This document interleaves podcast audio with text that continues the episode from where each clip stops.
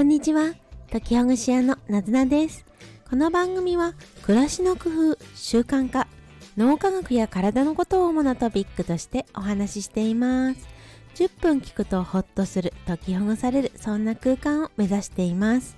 皆さんが工夫していること、感想やコメントで、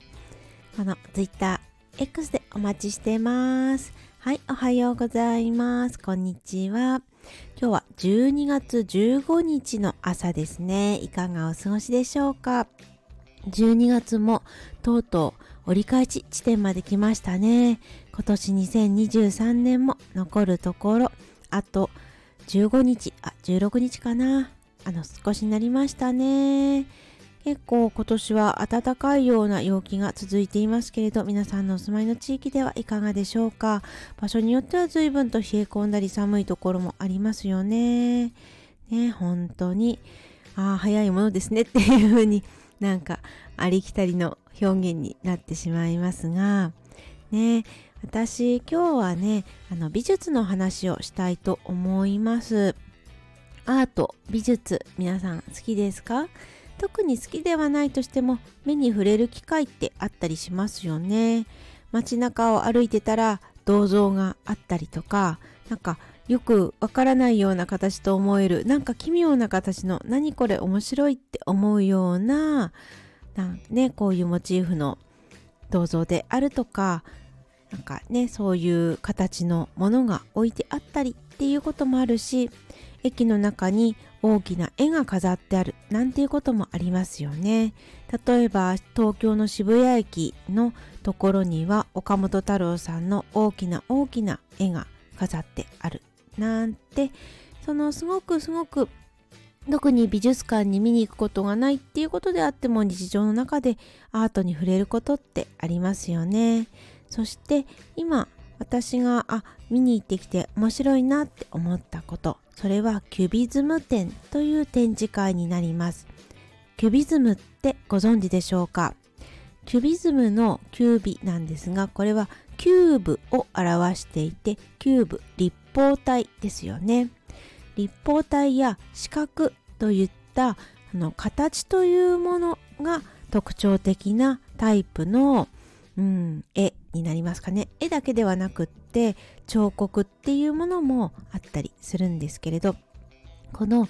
キュビズム、キューブをあのモチーフとなっているような象徴的なこの描き方っていうのは1910年代に非常に非常に流行った描き方というかね、ものなんです。1910年、今から100年、110年前のことですね。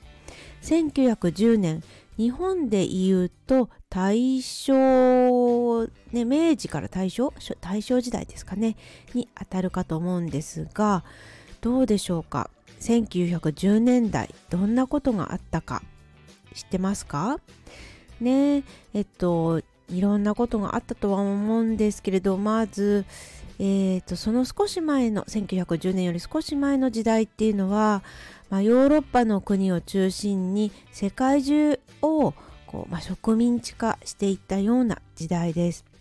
特にイギリスやフランスという国が中心となっていって、アフリカ大陸であるとか、インドであるとか、中国であるとか、そしてね、アメリカの南米であるとかっていうところ、様々なところを植民地化していき、そしてその植民地化していく中でぶつかったヨーロッパの国々同士でその戦争になり、その戦争っていうのはうん、ヨーロッパで行われたというよりはその植民地化していったアフリカで起こったりっていうその各地で、えー、まあ、小競り合いといいますかいろんなね、うん、戦いが行われた時代でしたね。そして、まあ、日本はうんと中国の、ね、手前だった清っていう国と戦争をしたり、えー、ロシアと戦争したりそしてロシアでは革命が起こって、で、えっ、ー、と、ね、その、今まで旺盛だったところがなくなって、で、新しい時代のの共産主義っていうものが、ね、国が作られたりっていうようなことがあった上で日本はロシアに勝った日露戦争で、まあ、勝利を収めたっていうことがあってでっていうようなね非常に戦いの多い時代がその今言ったのは1910年より少し前の時代なんですけどそして1910年にな10年代になってくると第一次世界大戦っていうものが起こりました。ね本当にその世界中を巻き込んだような戦争っていうのが起こってしまう時代になってきてであるいは、うん、病気っていうことでいうと1910年代の最後の頃にはスペイン風邪と言われるねあの、ま、コロナではないんですけどそういうような、うん、気管支系の大きな世界中で起こった病気っていうのがパンデミックがねありましたね。そんな時代1910年代です。でこの1910年代になるまでのアートの世界っていうことを振り返るとまず、ね、それよりもっともっと前のヨーロッパのヨーロッパの絵の世界っていうのは写実主義と呼ばれるうんと見て本当に写真のような現実を美しくそしてあるがままに見せるっていうような写実主義というものがまあ、写実主義っていうのはないんですけれど、まあ、そういう見たままの美しいままのものっていうものが素晴らしいとされていた世界観のアートの世界だったんですよね。これはあのキリスト教のお話がモチーフになっているようなそんな絵がずっとずっとヨーロッパの世界では中心となってきていてでそれがだんだん人間というものも描かれるようになっていきっていうところからこれがね1870年代とかぐらいでしょうかねこれがあの印象派印象派という人たちが、まあ、あのいろいろねこう注目を浴びてくるんです。で印象派っていうのはこれをあの見えたままの先ほどの世界っていうよりはもっと世界を捉えるのをもっともっとこのみずみずしい感じとか煙の感じというかスピードとかそういったものをうん感じたままに印象というねもの印象をつかむという、まあ、印象を得るみたいなこんな感じだったっていうことを書こうっていうような派の人たちですね。でそうなるとじゃあその前の時代とどういうふうに違うのかっていうと筆の使い方が細かいところからもうちょっと荒々荒々しいわけじゃない荒いっていうんですかね、うん、一個一個の点がちょっと大きめになったりとかあと、うん、絵の具と絵の具を混ぜるんじゃなくってでそれぞれの色を少しずつこう分散して置いていくことによって水のきらめきだったりとか空気のこのもやの感じであるとか蒸気機関車の煙っていうことを表すなんていうことを研究していったグループでした。そしてうんそういう印象派の後であ印象派っていうのはその世界をこの感じたように表そうっていうようなざっくり言うとね だと私は捉えてるんですけど。じゃあそのねこうその1910年代のキュビズムっていうのは世界を形で捉えたらっていうようなグループだと私は思ってます。世界をその形で分析して捉えたらこれは四角なのか円柱なのか丸なのか三角なのかっていうような捉え方をしていったグループなのかなというふうに私は思っています。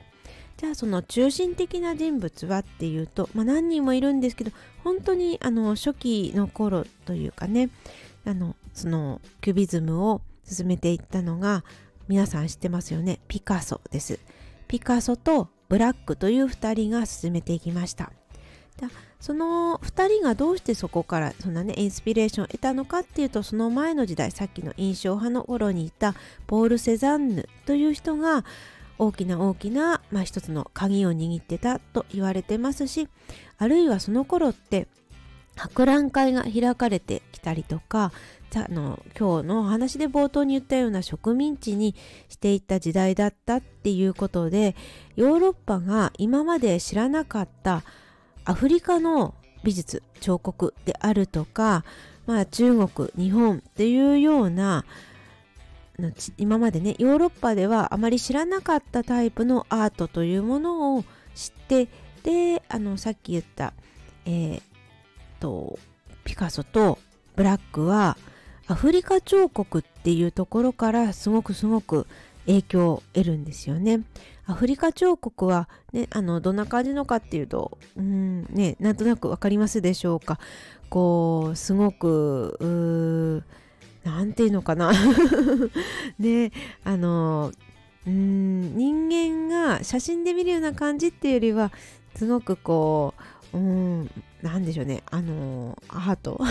それじゃああれか。なんかなかなか言いようがないんですけれどこう目が大きかったりとか口が大きかったりとかすごく、うん、単純化されたような感じの彫刻だったりするようなところもあったりします。そのいろんなものに影響されてキュービズムキュビズムっていうことを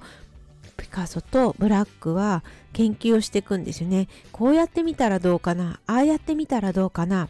舞台はフランスのモンマルトルっていうところです。これはすごく安い宿屋があってでその場所をアトリエにして2人はこんな風な書き方してみたらどうだろうあんな風な書き方をしてみたらどうだろうっていう風な実験を繰り返していきます。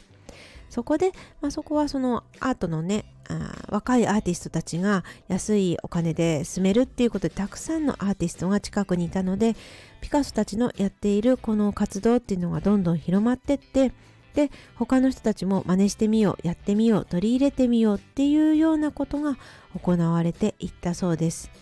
というわけで今日はキュビズムまではどんな話のねどんな流れのアートがあったのか歴史があったのかっていうことをお話ししてみたのとあとねなかなかキュビズムのところの先までがお話できなかったのでまた今度